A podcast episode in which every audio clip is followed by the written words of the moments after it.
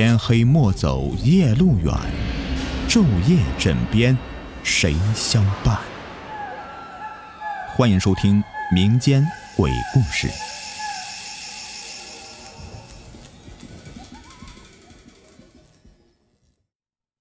Hello，你们好，我是雨田。这个故事呢，发生在很久以前了。这还是因为我爸生病住院，我从外地赶回来看望他。为了照顾他呀，特地的休了半个月的假。这父女俩倒是难得有时间好好相处，他便讲起了很多年以前的事情。爸爸呀，也是从爷爷那边听来的。很多年以前呢，那时候物资匮乏，为了生存，他们需要到很远的山上去砍柴，大多数呢都是三两个一起结伴的，爷爷便有两个经常一同前往的伙伴。这一天呢，他们和往常一样来到山上，可是呀，那天的天太热了，实在受不了的他们呢，便跑到了小河边。哎，谁知道啊，这个决定险些让他们三个命丧当场。这豆大的汗滴呀，让他们睁不开眼睛，急吼吼的就冲到河水中。刚刚洗了把脸，就听到了奇怪的叫声。他们将头抬起来一看，三个人愣在当场。他们看到什么了呢？两只花豹子。这两只花豹子自然也是看到他们了，眼中是凶光乍现，慢慢的向他们走了过来。其中有一个人反应快一点，嘶哑的声音就大声吼道：“快到深水地方去！”三个人来到深水区，河水呀。淹到他们的肩膀处，仅剩下头部露在外面，而那两只花豹子站在浅水地方，身子往前伸着，却一直不敢真的走过来。双方就这样的僵持不下来。这两只花豹子也是相当聪明的，虽然呢，他们不敢到这个深水区去，但是他们就一直站在浅水区，这样的守着。眼看着天渐渐的黑了，再这样的僵持下去，他们还是得死在这里。就在这个时候，诡异的一幕出现了。有一只硕大的黄鼠狼突然从不远处的草丛里面窜了出来，看了看站在河水中的脸色苍白的三个人，又看了看那两只还在等待着的花豹子，然后啊，昂首挺胸的朝着花豹子就走了过去。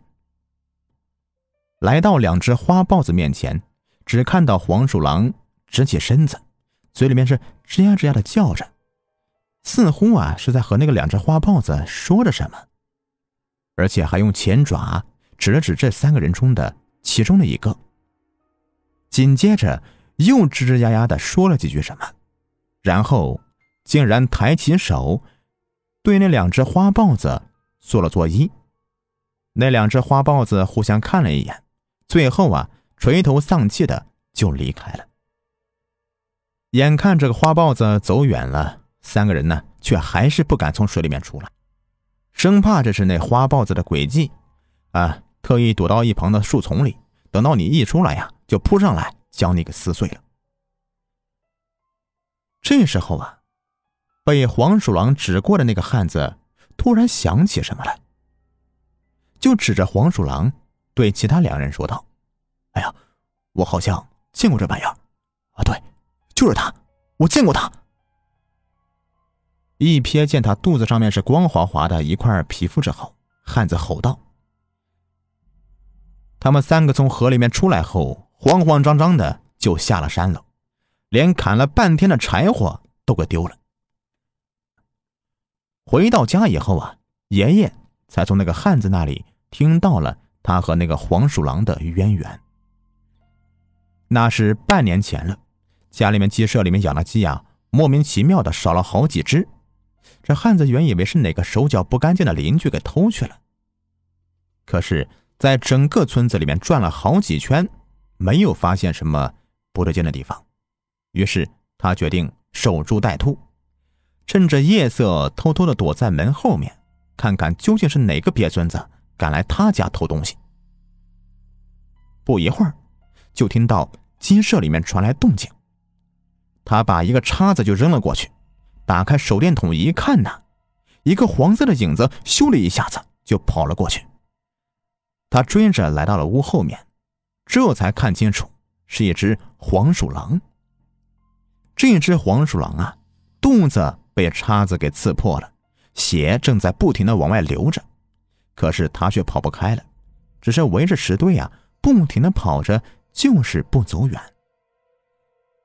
一人一黄鼠狼就这样的围着石头堆啊，不停的打转。突然，汉子又听到奇怪的声音，用手电筒往石头堆里面照照了照，这才发现，在那个石头堆的后面呢，还有五六只小黄鼠狼呢。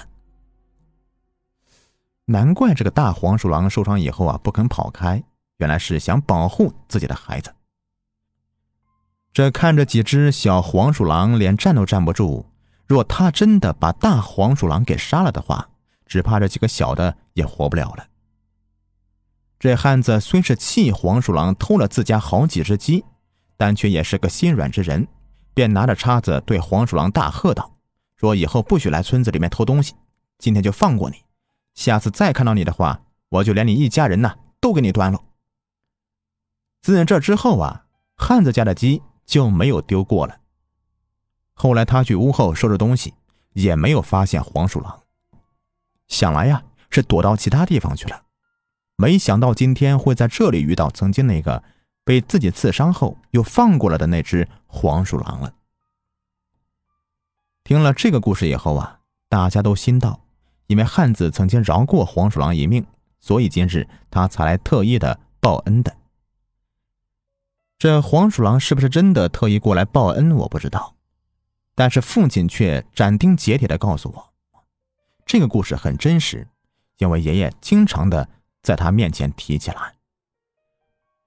而且父亲说，爷爷这一生没有读过书，不认识字，连自己的名字都不会写，但是他却从未说过一个谎话。好了，这个故事呢就说完了。如果你们喜欢的话，别忘了点击我的订阅啊。在节目的最后啊，给您推荐一个卖潮服潮鞋的商家——辉哥潮牌工作室，经营各类鞋子衣服多年了，在业内啊是数一数二的卖家，质量经得起您的考验。有喜欢名牌鞋子衣服的，又不想花太多钱的朋友啊，可以了解一下啊，像什么球鞋啊、运动鞋啊，他这里都有。微信号是幺八八七九四九二七九三，买不买没有关系，进来看看也欢迎。微信号是。幺八八七九四九二七九三。